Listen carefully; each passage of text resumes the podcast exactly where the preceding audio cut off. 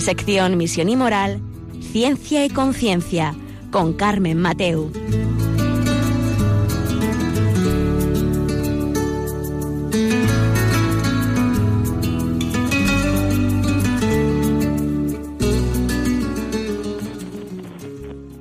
a todos. Aquí estamos un miércoles más en Ciencia y Conciencia, un programa que hacemos desde el Observatorio de Bioética de la Universidad Católica de Valencia. Y hoy vamos a tratar un tema muy, muy, pero que muy actual. Eh, yo creo que os va a encantar este, este tema. A mí me ha parecido apasionante yo creo que, nos da para hablar bastante, bastante, varios programas, digamos. Y sobre todo en tertulias, en familia, con amigos os va a servir para hablar porque tiene como muchas implicaciones prácticas hoy en la, en la sociedad, implicaciones sociales y políticas. Y hoy vamos a hablar sobre mm, la sociedad líquida, algo que, bueno, que a, primera vista nos puede pensar, bueno, ¿de qué nos van a hablar, no? Pero nos vamos a plantear durante este rato que vamos a estar juntos, exactamente una hora, nos vamos a plantear si aún en nuestra vida Em, en nuestra familia, con nuestros amigos, sigue existiendo o pensamos que existe una verdad, em, una justicia, un bien, existe la belleza y todo esto, además que en nuestra vida existe el amor, la fidelidad, nos entregamos. ¿Por qué nos entregamos o no somos capaces de hacerlo? Em, ¿Existe el compromiso o no? Y esto que lo vemos como muy filosófico, como muy etéreo, eh, lo vamos a hacer palpable, ¿no? Y lo vamos a hacer en nuestra vida y vamos a ver cómo estas implicaciones sociales, políticas, personales, eh, incluso ideas educativas, ¿no? Todo tiene su plasmación práctica y mm, ya veréis cómo vamos a pasar un buen rato hablando sobre este tema y sobre, bueno, qué triunfa hoy en la sociedad, ¿no? Eh, en fin, no os voy a adelantar más más cosas, ¿no? Quedaos con, con nosotros y enseguida os paso a presentar a nuestro invitado.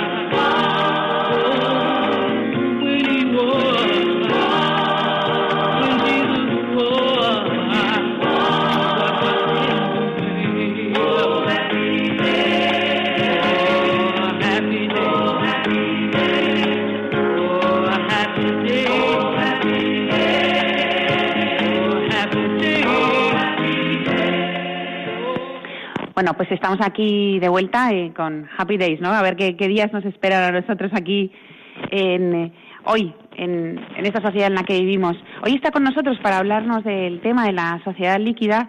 Tenemos a Rafa Monterde, que es un amigo de Radio María de este programa. Buenas tardes, Rafa. Muy buenas, Carmen. Bueno, él es eh, investigador de la Universidad Católica de Valencia y está haciendo el doctorado en filosofía política y y en concreto sobre transhumanismo, ¿no? Que ha venido aquí a hablar. Del que ya hemos hablado varias veces. Varias veces, sí, incluso con el cine y hemos, hecho buenos programas, ¿no? Con el tema. Lo pasamos bien. Sí, eso sobre todo. Pero bueno, hoy viene a hablar de un tema, como, como os decía en la presentación, sobre la sociedad líquida. Eh, tampoco te voy a poner a prueba, Rafa, pero sí en, muy, en una definición si se puede hacer y luego ya vamos desgranándolo todo más o menos qué es la sociedad líquida o a qué llamamos sociedad líquida. Pues la sociedad líquida sería un tipo de sociedad en la que se supone totalmente la falta de compromiso, la falta de estabilidad, donde todo es fluyente, donde no hay nada fijo para los individuos, ¿no? Entonces, de mismo modo que el líquido, pues, eh, pues se, dispersa, se disuelve, pues se supone aquí también que todo tipo de idea de valor queda disuelto y ya no hay identidad alguna, ¿no? Pero claro, a mí esto del líquido, ahora que das esa definición, me da por pensar que lo líquido se va por la alcantarilla. O sea, ¿lo perdemos? Puede ser, sí, se nos escapa de las manos, ¿no? Claro, o se evapora o... Se evapora si hace demasiado calor, como en Valencia. Pero entonces, claro, eh, estamos hablando de que somos volubles, bueno, o vamos hacia una sociedad voluble. Vamos o, estamos. diría yo. Yo creo que ya nos encontramos. un, eh, un amigo mío que fue un profesor de filosofía en bachillerato me dijo, me ha dicho, no es la sociedad líquida, es la sociedad ya gaseosa, ¿no? no será de la, y no es de la casera, porque no es nada dulce, porque al final una sociedad tan cambiante, eh, pues yo creo que implica una dosis de sufrimiento intensa, porque no te puedes aferrar a nada, ¿no? Entonces, la, hay que resignarse a, a esta falta de, estabilidad. Lo que sí que me gustaría es que los oyentes, o sea, fueran capaces de, de darse cuenta, ¿no? Y caer en la cuenta de que lo que, y sobre todo nosotros, saber explicarlo, ¿no? Rafa, a ver si somos capaces de hacerlo explicar que, que no estamos hablando de que ahora hacemos las cosas de forma distinta a que lo hacíamos antes, que también, ¿no? Hmm. Somos cambiantes, cuando hemos dicho que, que la sociedad está cambiando y eso, no es que ahora somos más modernos y que, no sé, o nos casamos más tarde o antes, no. O sea, vamos mucho más allá. Sí, más que modernos, es lo que llaman, somos posmodernos, ¿no? Porque eh, el término de lo líquido lo definió un sociólogo que murió hace un año, en enero de 2017, que era Sigmund Bauman, de origen polaco. Eh, y él propuso la noción de modernidad líquida en contraposición a esa modernidad estable, ¿no? Porque el, eh, en la modernidad pues se buscaba ese, esa fijeza, esa solidez del sujeto, ¿no? Que al final pues eh, se ha convertido en un, movimiento que ha disuelto al sujeto porque se, no ha encontrado esa estabilidad que él buscaba, ¿no? Sobre todo en el progreso, ya fuera científico, moral o sociológico, ¿no? Y el resultado es ese, que estamos en esta situación disolvente, ¿no? y, bueno. Pues Entonces, estamos hablando de que en esta sociedad líquida estamos ya inmersos en ella. O sea, dos preguntas. En una, ya estamos inmersos en una sociedad líquida en la que no nos hemos dado cuenta de ya estamos, ¿vale? eh, los modernos, hemos pasado de la modernidad a la posmodernidad y a la liquidez. Sí. Ya, ya Donde todo se liquida. Estamos todos nadando en esto. Y entonces estamos hablando de que, claro, los grandes principios, como la verdad, la justicia, el bien, la belleza, no existen. ¿O son relativos? Son tan relativos que no están. O sea, directamente. no creemos en ellos. No. O sea, eh, se supone que Mm, bueno, como los, la, valoración de las cosas va cambiando según la perspectiva, etcétera, etcétera, pues al, final estamos continuamente en un movimiento de vanguardia, mm, una cresta de la ola, en la que pues no encontramos un valor fijo, ¿no? Y en eso estamos, porque también lo fijo parece que molesta, ¿no? Porque se supone que lo fijo pues parece que es demasiado conservador, o aburrido, en el sentido de que si, si todo es igual, eh, entonces cuando nos vamos de fiesta, ¿no? la fiebre del sábado noche se ha trasladado a esta, este concepto de lo líquido, donde buscamos perder la conciencia de las cosas porque en cierto modo estamos insatisfechos, ¿no? Ese es el, yo creo que el, el, el afán por lo líquido, por lo, eh, lo voluble, eh, en mi opinión, yo creo que es una fruto de la insatisfacción y de la falta de felicidad, digo yo, ¿no? Diría yo. Pero esto me recuerda cuando, yo no sé si eran los 90 o yo no sé ya qué época era, que se hablaba mucho de, bueno, cuando entra el concepto, eh, aquí en España entra el concepto de usar y tirar. Sí. ¿No? De que el consumo era como muy rápido. Hmm. Em, y la gente que sea mucho más mayor dirá, bueno, esto va a pasar toda la vida, ¿no? Hmm cuando llegó las cosas de incluso marcas, ¿no? De un mueble, lo uso dos temporadas, lo tiro porque no sirve para nada y me puedo comprar otro, pues son mm. baratos, ¿no? El, yo que sé, muchas, hay muchos ejemplos, ¿no? Sobre esto. Entonces, ¿qué podemos decirle para que ellos vean que en realidad esto es un paso más allá?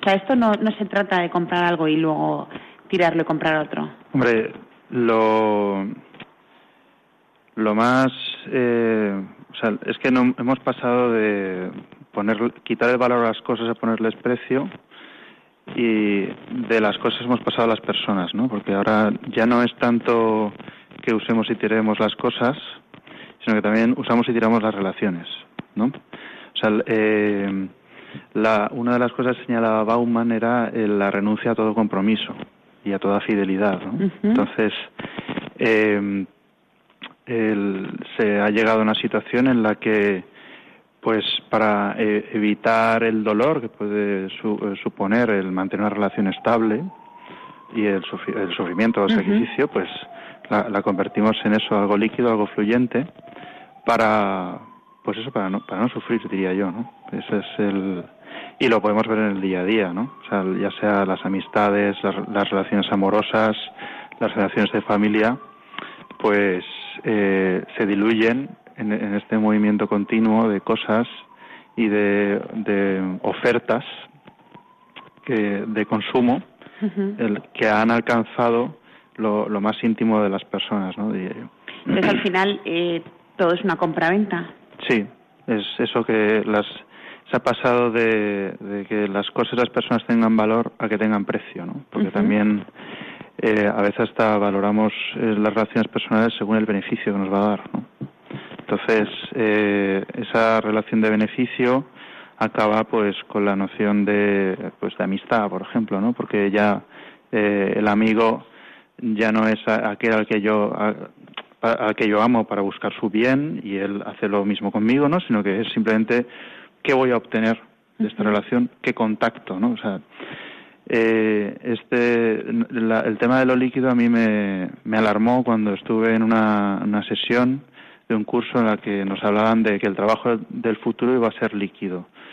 Entonces la, la profesora dijo que había que asumir que ya no iba a haber relaciones estables, ya fueran laborales o amorosas, y que había que resignarse porque esto era así y punto.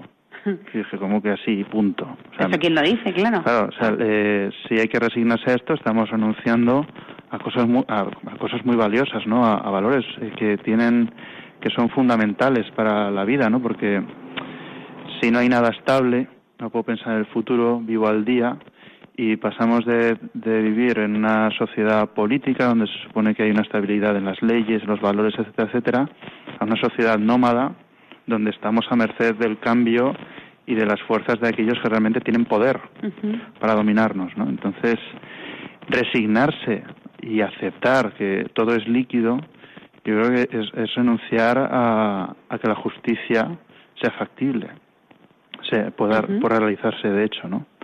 Y yo, sinceramente, pues me, no me llevé las manos a la cabeza, a la cabeza pero dije, creo que por aquí no, no, voy a pasar, ¿no? Claro, hay pocos ideales en esa frase, ¿eh? que, que hay que resignarse, pocos hmm. ideales y poca entrega en de una misma vida. Sobre todo que la, la resigna, o sea, resignarse me parece algo muy poco humano, porque precisamente lo que tiene el ser humano es la capacidad de mejorar las cosas, de preparar el futuro, de hacer proyectos, de buscar lo mejor.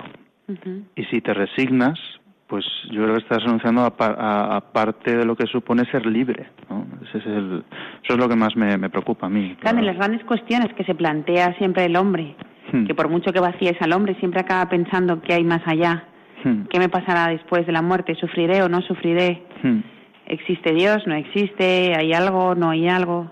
Todo esto no tiene respuesta es imposible que tenga una respuesta. En este contexto no. Y no solo eso, eh, yendo más a nuestra vida concreta, diaria, eh, un mundo en el que suponemos que todas las personas son cambiantes, que no se van a comprometer con nada, es un mundo donde el principio es la sospecha. Porque el otro siempre me la va a jugar, porque si solo mira por su interés, por su apetencia, eh, en el momento que quiera arrollarme, pues lo va a hacer, ¿no? claro, en algún momento vamos a chocar. Claro porque no voy a respetar al otro, voy a pasar por encima siempre. Efectivamente. Entonces es un problema, claro, aquí las relaciones estables, no solo la, relación, la, familia misma, el matrimonio mismo, no tiene sentido. La entrega misma de uno, la vida, no tiene sentido esa entrega. Claro, eh, primero porque se supone que no la va a haber. Y segundo porque no se puede confiar en el otro. Sobre todo porque no hay otro. O sea, eh, cuando, por ejemplo, te, enamoras, te enamoras de todo el ser de la otra persona, ¿no? Y, buscas compartir el futuro con ella. Pero si esa persona se disuelve en, un continuo cambio, pues el amor es imposible, ¿no? Y no se puede crecer ahí. Claro, no hay estabilidad. No, no, ninguna. No puedes hacer. Em, estamos programados. Claro, todo esto me, me, me hace pensar porque hoy por hoy eh, bueno, toda la, tecnología hmm. podemos decir que tiene como un programa para fallar, ¿no? Hmm. No, es, no sé si está bien dicho esto, ¿no? Pero Lo bueno, llaman obsolescencia programada, ¿no? Gracias. Hmm. Pues esto, nosotros entonces en esta sociedad líquida también estamos programados para fallar. Sí. Porque, bueno, esto es cuestión de tiempo al final. Sí, porque, a ver, una de las consecuencias laborales de esta sociedad líquida es que no va a haber trabajo estable. Y eh, no solo eso, sino que la estabilidad del trabajo estará preparada pues para que lo realicen las máquinas. Entonces, nosotros, eh, como no, no, fabricaremos nada con nuestras manos, habremos perdido la capacidad técnica, artesanal del ser humano, que en cierto modo ya, ya está ahí, pues eh, se renuncia a, a, vivir del fruto de tu trabajo. Esto yo creo que es bastante grave, porque una de las características del ser humano es que es un ser que trabaja. Bien, entonces por ejemplo, una de las medidas que se supone para este mundo sin trabajo es lo de la renta mínima universal, ¿no? Básica o algo así. Renta básica, ¿no? Renta básica universal, que parece una medida de justicia, en cierto modo lo es, ¿no? Porque todo el mundo tiene derecho a poder vivir, a mantenerse, pero lo que se está suponiendo es que es un mundo sin trabajo. Y es un mundo sin trabajo me parece que es un mundo que no, dificulta nuestra capacidad para desarrollarnos como personas, ¿no? Eh, y bueno, también es eh, aceptar que va a haber una gente que controle los medios de producción y otra gente que no va a trabajar, que va a estar mantenida por el Estado y va a estar a, merced del poder. Claro, pero debe haber una parte de la sociedad que mantenga a otra parte, porque si no es imposible. O que sobre también. Bueno, que seremos la mitad hmm. y solo con... Sí, tienes razón y sobre todo es, eh, sinceramente, un mundo sin trabajo también es un mundo un poco aburrido, porque una cosa es el ocio y otra cosa es el negocio. El negocio es la negación del ocio, que es el poder, el estar ocupado en algo. Y si yo estoy desocupado, hombre, en condiciones ideales se puede pensar que, la, que las personas nos vamos a dedicar a vivir una sociedad del conocimiento, una sociedad en la que busquemos el desarrollo de la ciencia, etcétera, etcétera, pero eh, ese ideal eh, que, forma parte de la historia de, la cultura humana y que se potenció sobre todo en la época moderna, pues se ha visto que el hombre se distrae con facilidad. Entonces, en esta cultura de masas, pues no creo que lo que triunfe sean las bibliotecas digitales, sino que triunfen eh, pues las plataformas de series y de y de ocio, de videojuegos, lo que Pero sea. Pero así es como estamos viviendo hoy. Eh, sí. Con esas mm. plataformas, con poco trabajo artesano. Hiperconectados. Totalmente. Mm. Con relaciones muy, vamos a decir, volubles. Esporádicas. Sí. Y, y tampoco yendo al fondo del asunto muchas veces sobre todo porque hay un vacío interior, una falta de conocimiento de nosotros mismos que mm, hace que nos olvidemos de esa búsqueda de lo fundamental, ¿no? De aquello que da auténtico sentido a la vida, aquello que llena el corazón, ¿no? Entonces, el, Bauman señalaba que una de las consecuencias de esta sociedad líquida es esa la, insatisfacción. Eh, y luego pues eso, una frustración continua que nos llevará a, no querer vivir, ¿no? En cierto modo que, que lo tenemos eh, allá, lo vivimos. Y bueno, pues yo creo que habría que buscar una solución a, esto, ¿no? Porque si vivimos insatisfechos, ¿para qué, para qué estamos aquí, no? vamos a ser eternamente desgraciados o, vamos a estar siempre con enfermos, ¿no? En cierto modo. Enfermos de ser nosotros mismos. Sí, claro, es que para llegar ahí, el, el, tema que has dicho tú de la reflexión, de pensar eh, hmm. nosotros y eso, eh, para ahí es un camino un poco, vamos a decir un poco, para que nadie se asuste, un poco de sufrimiento, ¿no? Un poco de aburrimiento, hmm. un poco de meterse nosotros mismos, que eso a veces aburre o a veces me, me aísla del resto, ¿no? Porque tengo que estar un rato sola, ¿no?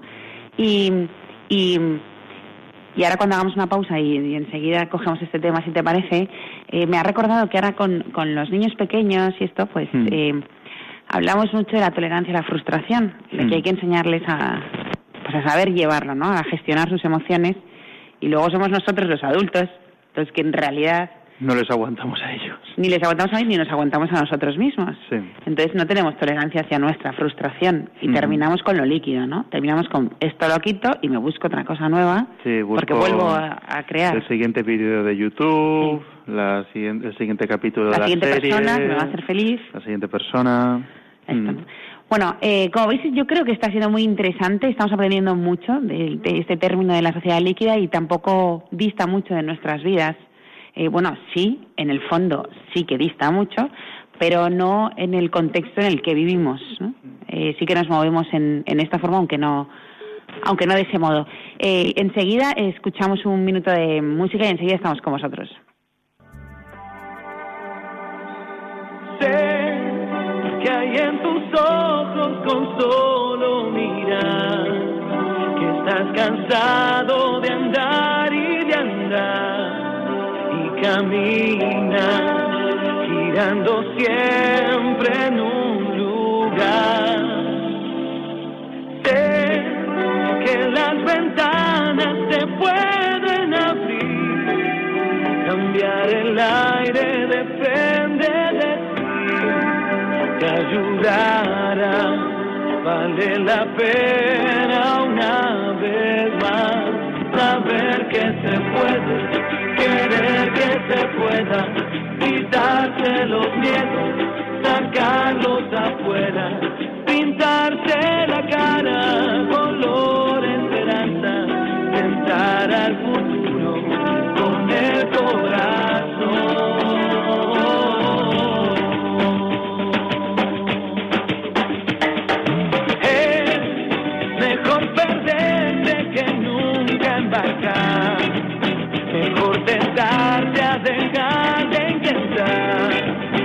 aunque ya ves que no es tan fácil empezar. Sé que lo imposible se puede lograr, que la tristeza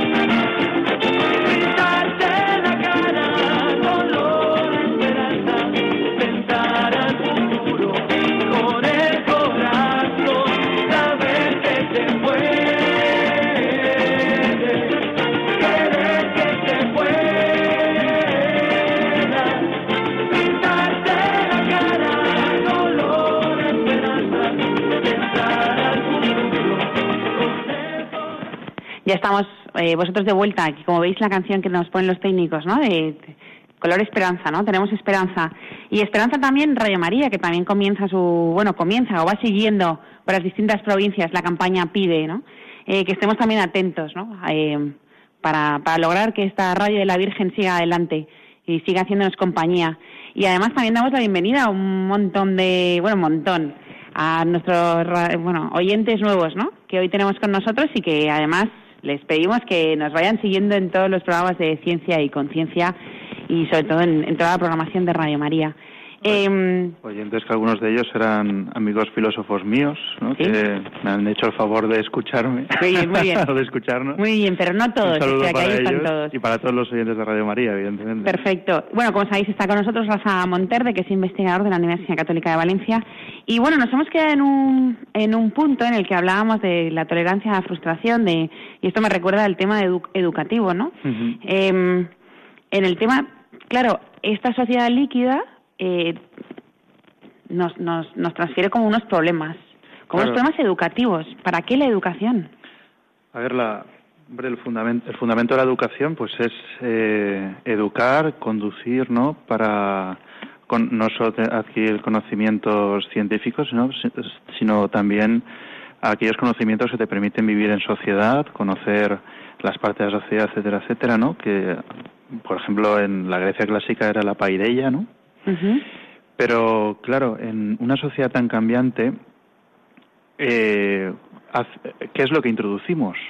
Pues introducimos eh, el aprender a, a resignarse, que era como decíamos antes, ¿no? Un, un mundo en el que aceptamos que vamos a ser nómadas, que vamos a, estar otra vez en una situación, digamos, pues de cierto salvajismo, porque va a ser un mundo donde no va a haber ley en realidad, ¿no?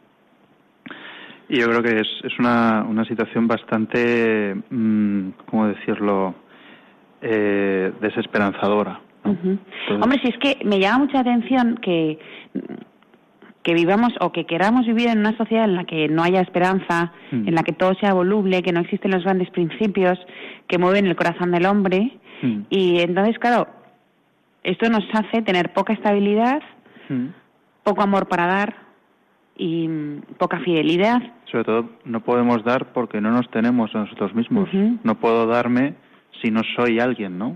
¿Y cómo transmito? Porque al final todos tenemos en el fondo de nuestro corazón el que sí que quieres entregarte, sí que quieres ser fiel, sí que quieres amor, sí que lo quieres todo y ya. Pero Vale. claro, ¿esto cómo lo transmites? Pues yo creo que, a ver, en primer lugar habría que atender a, si nos conocemos un poco a nosotros mismos, eh, podemos ver que hay algo en nosotros que trasciende el tiempo, ¿no? Sin ir más lejos, podemos ver que en nosotros hay una memoria. La memoria es lo que nos permite hacer que lo que ya ha pasado siga siendo dentro de nosotros mismos, ¿no? De recordar. Recordar, en su etimología es recordar, es repas- repasar o remem- rememorar en el corazón, ¿no? Entonces, la, la, la memoria nos da cierta estabilidad que si prescindimos de ella, pues olvidamos nuestro ser y ol- y olvidamos aquello que nos circunda, ¿no? Nuestro mundo, ¿no? Mundo exterior, mundo interior, ¿no? Pero otro, el- las consecuencias de esta falta de memoria, pues me recuerdan bastante a, a esa definición del superhombre de Nietzsche, que él entendía que era un, un ser eh, que prescindía la memoria precisamente para prescindir de todo valor y de ese modo consigue introducir a la persona o al individuo de manera total, eh, lo sumerge en el tiempo y así pues todo, todo va fluyendo, todo va cambiando y así el, el, el pasado de ser se, se convierte en futuro. Porque como lo he olvidado, si vuelve a pasar, no me Claro, acuerdo, ¿no? claro. Entonces, digamos, eh, es un- una situación narcótica, un estado narcótico que parece todo muy emocionante, pero en realidad estoy sumergido en una situación en la que puedo, del mismo modo que subo, bajo. Y entonces la, la pendiente es tan resbaladiza que el trompazo, por decirlo de Claro. un modo, eh, a nivel afectivo eh, y psíquico es muy fuerte. Entonces, eh, la, la solución a este mundo fluyente yo creo que es la recuperación de la interioridad, de la intimidad, ¿no? Porque no solo es la memoria, también es el pensamiento, son las ideas, es eh, acceder a esa parte de mí mismo que no pasa, de, de hecho, a ver, eh, el hecho de que podamos hablar del tiempo significa que podemos pensarlo. Y al, y al pe- al pensarlo, por ejemplo, pasado, presente, futuro, pues estamos sustrayéndolo de su propia realidad. O sea, pues, si pensamos el tiempo es porque estamos por encima de él. Es como la, la trucha que está metida en el río, pues no, no puede contemplar el río. Pero nosotros podemos salir del río, de, esa, de, esa, de, de ese caudal, y ver el cauce entero, ¿no? Y ver que dónde empieza y dónde acaba. Bien, pues para contemplar el principio y el fin de las cosas, de la realidad, de nosotros mismos, cómo orientar nuestra vida, es necesario recuperar pues esa reflexión teórica, ese saber quién soy, qué es el mundo, qué- quiénes son los demás, ¿no? Y así yo creo que superamos eh, esta mm, realidad tan em, cambiante eh, atendiendo a, a nuestra a nuestro propio ser no porque en sí mismo está eh, digamos atravesado por algo que es eterno. Entonces si, si desarrollamos esa capacidad yo creo que podremos enfrentarnos un poco a esta cultura tan eh, mm, ¿cómo diría? Pues desesperante, yo diría que también inhuma- inhumana, ¿no? Claro, lo que, lo que trasciende todo esto de lo que vas hablando, Hmm. y seguro que los oyentes lo van pensando, o, pues esto es no sé qué, eh, a lo mejor han sacado ya esa conclusión, es que al final hemos dejado de creer en Dios, hemos Sí. dejado de buscarlo. Sí, de hecho, a ver, una realidad en la que todo cambia, en la que nada es estable, donde no hay eternidad posible, es realmente un- una realidad, un, un mundo en el que Dios ha muerto, ¿no? Que bueno, que eso es la famosa frase de Nietzsche, ¿Sí? que creo que la... la- eh, no sé si era en la genealogía de la moral, creo que la, la dice, ¿no? O en el Así habló Zaratustra, habla de, de Sí. cómo eh, llega Zaratustra y dice, hemos matado a Dios o, o- o voy buscando a Dios y, y anuncia que somos todos partícipes de un crimen inmenso y es que todos lo hemos matado. ¿no? Pero lo hemos matado precisamente al, al renunciar a nuestras propias capacidades espirituales, que son aquellas que no- nos elevan por encima del tiempo, ¿no? ¿no? No en vano Nietzsche era gran enemigo de la razón, ¿no? Que eh, no, no era solo, no es solo esa parte de la realidad que, que presciende de la vida que decía él, sino que es la que nos permite acceder a, a lo eterno, en cierto modo, ¿no? Por eso también vemos las, las implicaciones prácticas muchas veces en nuestra sociedad, que hablamos ahora de la sociedad líquida, pero luego piensas también en lo que tú has dicho del trabajo, de, de que, o sea, lo de la renta básica, eh, nada, trabajos artesanos, ta, ta, ta. todo esto al final Hmm. son consecuencias del olvido de, de Dios y de, de crear otra forma de pensar, otra forma de vivir sin Dios, totalmente aparte, que es la que triunfa. Sí, en primer lugar, eh, yo creo que es una consecuencia directa de la, de la cultura moderna, que es eh, la, la modernidad se basa sobre todo en el principio de resultado, ¿no? que definía así Leonardo Polo. El principio de resultado es el principio de producción. Eh, partimos de una situación de miseria para obtener un producto que es, digamos, lo que nos confirma. Y eso si se traslada al sujeto, pues eh, a la persona, pues partimos de una situación de vacío, entonces tenemos que realizarnos en el trabajo de tal modo que a- al final logremos ser quien tenemos que ser. Pero claro, ¿y si hemos cambiado el modelo y ahora pues no, no, no producimos nada? De esa sociedad capitalista protestante en la que el favor de Dios se, eh, se resolvía en, en el éxito, en el, en el beneficio, etcétera, etcétera, pues también acaba, ¿no? Porque una, una máquina diseñada estrictamente para producir muchísimo más rápido que un humano es más efectiva. Entonces nosotros sobramos, ¿no? Pero luego ahí se ve también la instrumentalización total de las personas que, que la, hemos, la hemos estado viendo a lo largo de, pues, del siglo XIX, siglo XX, ¿no? Y que se, digamos, la plasmación ya total de esa instrumentalización, esa cosificación, pues son los campos de exterminio, ¿no? Porque ahí la- las personas han perdido todo valor que, o dignidad, ¿no? Porque ya no merecen nada. No merecen nada que hasta les ponemos un número, los terminamos y a la fosa común. que Eso es terrible. Pues bien, esa, esa cuantificación de las personas yo creo que la podemos ver hoy en día con la, con la noción del PIB, Producto Interior Bruto. O sea, se, se busca simplemente, no, no es tan radical, ¿no? No, Sí. no es, Esto es llevado al extremo. Esto es llevado al extremo, pero lo que importan son las cifras, no las personas, ¿no? Por eso, por ejemplo, Ma- eh, eh, Marta Nussbaum insistió tanto en el que no había que atender al, al, al PIB, sino que había que a- eh, crear índices de desarrollo humano, donde lo que se mira no es tanto la producción económica, sino la calidad de vida de la gente y, y- y el, desarrollo moral de las sociedades. Que hay que atender a ello, porque si no, pues vamos a un mundo de, de extrema competitividad, de la guerra de todos contra todos, y al, que, al final sobrevive el más fuerte, ¿no? El más fuerte Mm. o el que más se impone, ¿no? Sí. Y, o sea, al final tenemos que también que pensar en eso.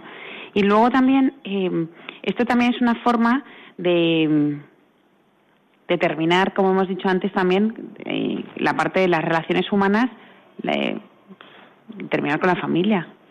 Sí, a ver, la, el, el, el tema de la familia, pues es fundamental en este sentido. Por una parte, eh, la, la familia, como dice Rafael Alvira, es el lugar al que se vuelve, ¿no?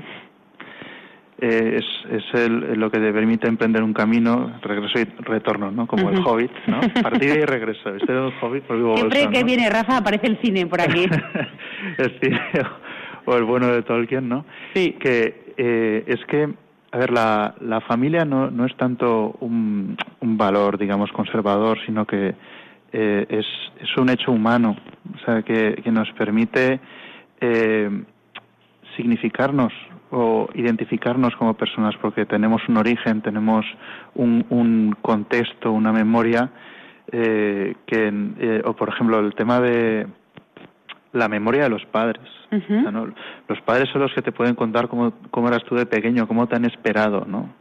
O sea, es esa parte que en la que nosotros no tenemos recuerdo alguno, pero son ellos los que te cuentan cómo fue tu embarazo. Sí, O sea, es verdad. Sí, sí, sí, sí. o sea, eh, entonces, y lo primero que hiciste y sí, claro, sí. o sea, propiamente la familia es el lugar donde se engendra la esperanza, porque se ha esperado a alguien. O sea, la, esperanza es eh, no, no tanto mirar al horizonte, etcétera, etcétera, etcétera, sino que es la esperanza es el otro, es la otra persona, que puede ser, pues, la esperanza que puedes tener tú en tus relaciones de pareja, que se pueden traducir en el matrimonio, o por ejemplo el- la, la esperanza de, de dar eh, la vida a un hijo. ¿no? y, de, y de cuidarlo. la esperanza de tragar tu vida y encontrar una vida nueva. Claro, ahí está. O la amistad. ¿no? Ujú. El- el, eh, pues el hecho de, por ejemplo, tener siempre un amigo que sabes que va a estar ahí, que va a ayudarte. ¿no? Pues en un mundo fluyente, el amigo no Eso está. será imposible. El amigo no está porque se ha, se ha disuelto como un azucarillo, ¿no? El, el, Se ha ido. Pepito que yo co- conocía toda la vida, pues, oye, eh, ¿qué ha pasado con mi amigo de la infancia? Pues, ¿qué- la pregunta es, ¿qué infancia si no hay memoria? No. Si no hay identidad, ¿no? Entonces, el, el, la, la familia, las relaciones de familia, que son relaciones naturales, pues también en cierto modo se acaban, porque si no, no confiamos en que pueda haber esa relación estable entre dos personas, pues el, el núcleo, ese núcleo básico se, se vuelve gaseoso, ¿no?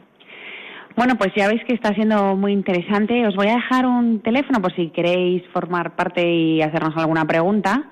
Y antes de la pausa, eh, el teléfono es 91 005 9419, se lo repito, 91 005 9419. Y ahí estamos Rafa y yo para pues nada, para contestar las preguntas. Y como veis está siendo muy muy interesante y ahora enseguida escuchamos nada, unos minutos de, de música y enseguida estamos con vosotros.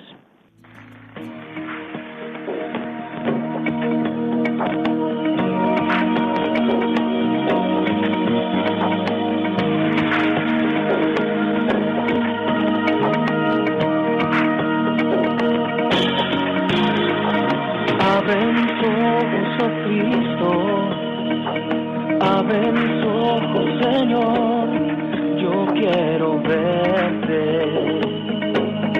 yo quiero verte. Abre mis ojos, oh Cristo, abre mis ojos, Señor, yo quiero verte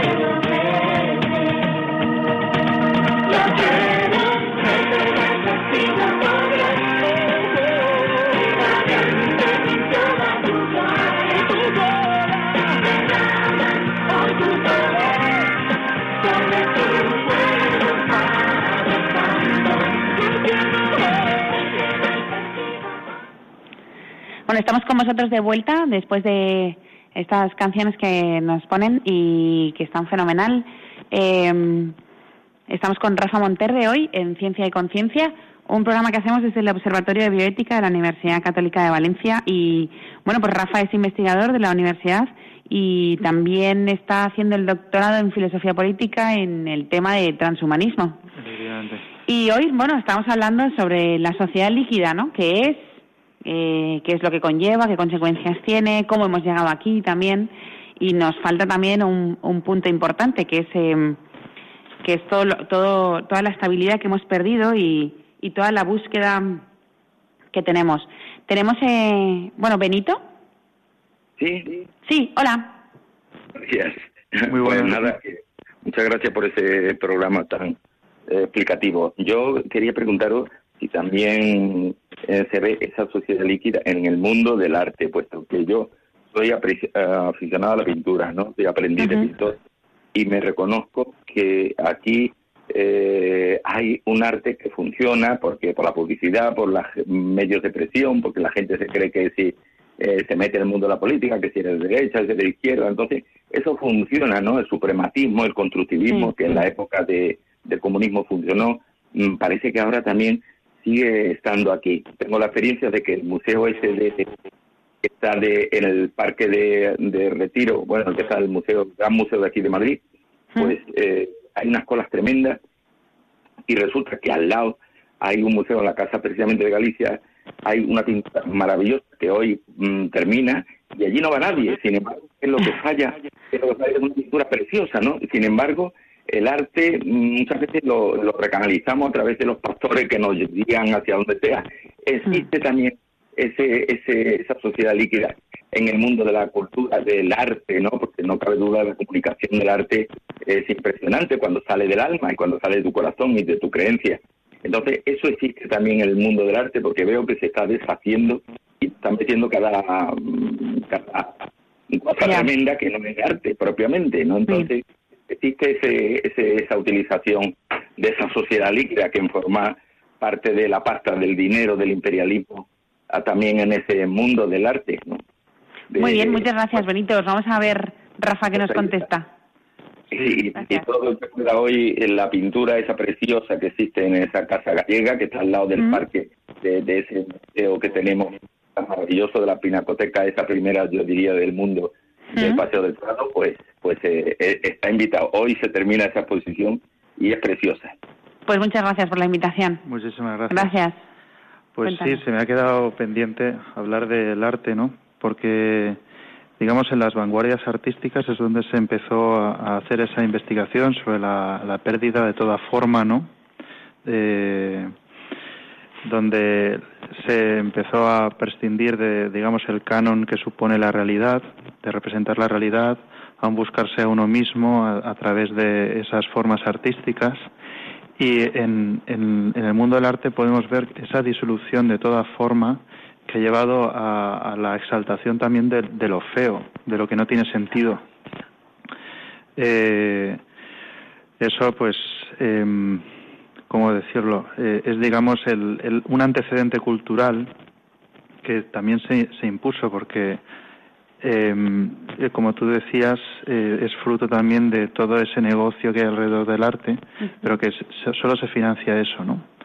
Tengo, eh, me acuerdo de un amigo, de un amigo mío de filosofía que empezó estudiando Bellas Artes, que le gustaba mucho la escultura, Tomás, que me, me contaba que en ese mundillo al final quien triunfaba a veces, bueno, mundillo, mundazo, ¿no? Un gran mundo, que no siempre será así, pero a veces el que triunfa es el que tiene dinero para financiar las exposiciones. Entonces que a veces se, se, eh, se, hace una exposición y no otra, también por, por no solo por intereses económicos, también por intereses ideológicos. Claro.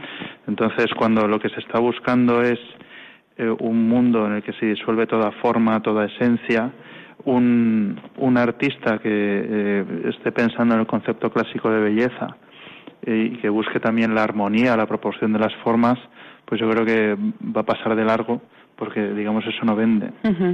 ¿no?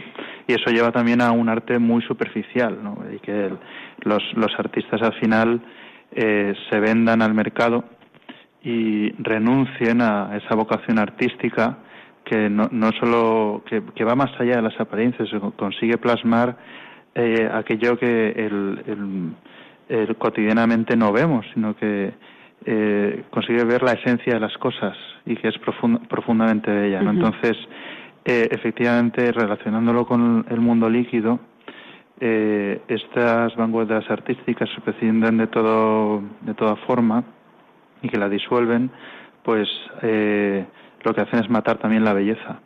Y en un mundo líquido, eh, donde todo es tan caótico, pues no se puede esperar encontrar algo bello. Claro. Y eso, y en mi opinión, eso es desesperanzador. Así que sí, hay que recuperar la belleza, ¿no? Mucho ánimo, ¿no? Los que están en este mundo del arte. Sí, porque yo creo que es una vocación humana excelente. Y, que, a ver, que no, yo creo que detrás de toda búsqueda artística se pertenezca a una corriente y otra, yo creo que hay una búsqueda de lo que es más elevado. Entonces eso se puede expresar de muchas maneras, pero yo creo que es como la intuición de la belleza se ve, ¿no? Ahí se ve perfectamente cuando un artista está buscando lo bello y cuando no. Entonces, pues, pues eso, que mucho ánimo en tu vocación pictórica. Sí. Bueno, también tenemos a Manuel de Cádiz. Manuel. Sí, aquí. Hola. Hola, buenas tardes. Buenas tardes. Cuéntanos. La verdad es que he cogido el programa empezado y entonces estoy como un poco desenfocado porque estoy viendo que el trasfondo de, la conferencia o del tema que se está tocando es eh, la pintura, es eh, la belleza plasmada en el arte. Hmm. bueno, esto ha sido una pregunta de un oyente, ¿eh? en realidad. Ya, porque en realidad si lo que se trata es de que también el concepto de esta de liquidez que también mm, lo he perdido porque no sabía exactamente a qué se estaba refiriendo. No hay nada fijo. sí. Sí, que la, esencia sería que no hay nada fijo, que todo es fluyente, que se pierde todo valor, ¿no? Que todo se puede pues comprar y vender. Es verdad, entonces ya me centro en lo que es, digamos, lo que es el relativismo que nos está invadiendo en la actualidad en este eh, esta entrada del siglo. A mí siempre me ha sorprendido y estaba siempre un poco en stand-by a la espera de qué es lo que no iba a suceder en nuestra nueva, digamos, milenio. Porque es verdad que todo ya, eh, y todo es mm, producido por el, por el factor humano, todo milenio, todo siglo, eh, va hacia una transformación. Transformación que en realidad también está en base a una formación.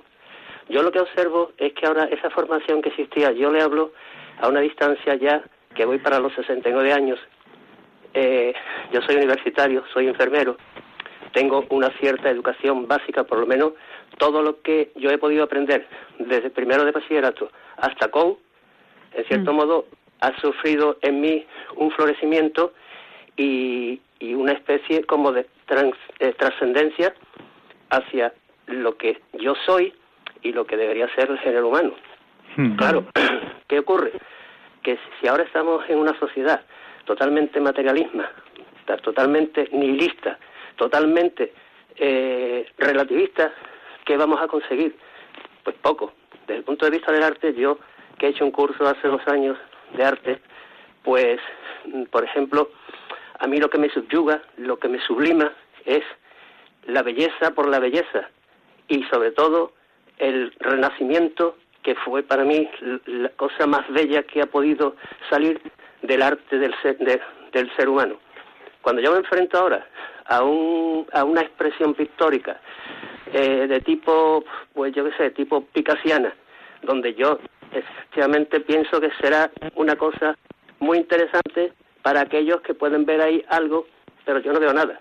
Yo veo simplemente ahí una expresión un ser a lo mejor catastrófico, un ser que, pues no sé resultado de una vida que no sé hasta qué punto habría sido catastrófica también.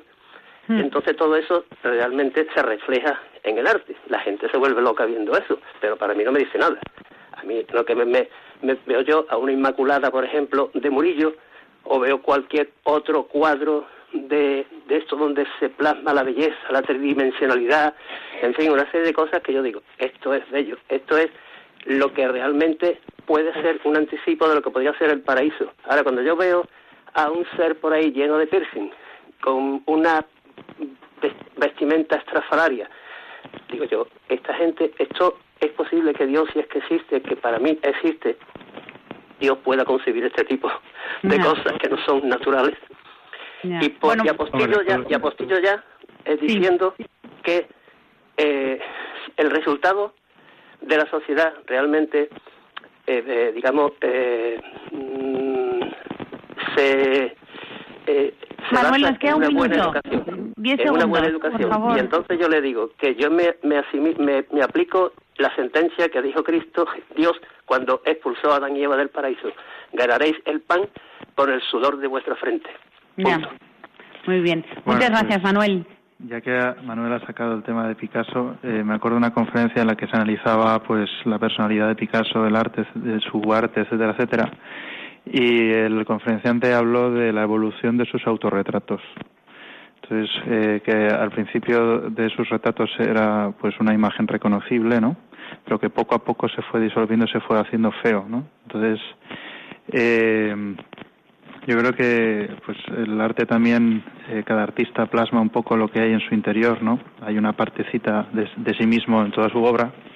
Entonces se puede ver cómo esa, ese prescindir de, de la, en cierto modo de la realidad también te lleva a una situación de oscuridad interior, ¿no? Que eso se puede ver en, en el arte y respecto a lo de los piercings, Hombre, yo creo que hay que atender a eso que decía al principito, ¿no? De, de que lo esencial es invisible a los ojos. Y que incluso ante lo que pueda aparentar que no puede transmitir nada, detrás de cada, de cada persona hay un misterio insondable y que nos puede sorprender, ¿no? Y que podemos descubrirlo. Hablo por propia experiencia. O sea, eh, nunca...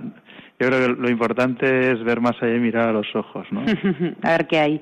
Toda Bueno, persona tiene algo que aportar, creo yo. Rafa, muchas gracias por haber estado un día más con nosotros. Gracias a vosotros. Aprendiendo. Mm. Hemos estado aprendiendo mucho de ti otra vez. Em, nos has contado varios temas. Hoy ha tocado la sociedad líquida. Mm. Y, y nada, a todos los oyentes, eh, muchas gracias por haber estado aquí con nosotros. Yo me quedo con las ganas de, de mm, deciros también que, bueno, es una idea que habíamos pensado también Rafa y yo, transmitir al final, pero bueno, con las llamadas no hemos podido, ¿no? ¿Cuál? La idea de la rebeldía, ¿no? Que seamos rebeldes, que no tengamos miedo, que al final, eh, aunque esto sea, eh, estemos en una sociedad líquida, Hmm.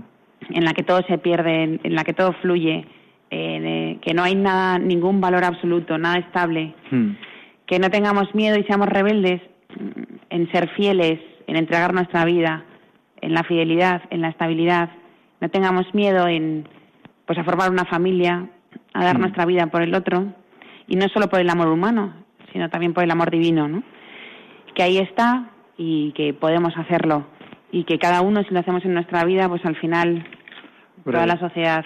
Yo creo que hay que ser lo suficientemente rebeldes como para buscar la verdad, ¿no? Muy En bien, este muchas mundo. gracias. Gran, gran luego, frase. También eh, hay que tener profunda confianza y esperanza, ¿no? O sea, yo creo que buscar lo estable, lo, lo permanente es posible si, si se busca a Dios, ¿no? O sea, Dios es esa realidad que nunca pasa y que trasciende todo momento histórico y que siempre va a ser contemporánea. Entonces, si atravesamos un poco esta tormenta eh, y esta capa de nubes de lo, lo inestable, yo creo que podemos acceder a esa realidad eh, que realmente llena el corazón, ¿no? Aunque Y- vayamos contracorriente. aunque vayamos estamos. contra corriente y sobre todo a veces contra nosotros mismos. Pues nada, nos dejamos con estas ideas, eh, queridos oyentes. Eh, os esperamos en 15 días eh, para ver, bueno, para escucharnos de nuevo. Y sabes que podéis eh, escribirnos eh, sugerencias o algún tema que os preocupe al correo ciencia y conciencia arroba radiomaria.es y ahí os atenderemos. Muchas gracias por estar con nosotros, muchas gracias Rafa, muchas gracias a nuestros nuevos oyentes por estar con nosotros y esperamos que sigan con nosotros y sobre todo a Fernando y a Angelo que hacen realidad este programa cada 15 días. Hasta luego.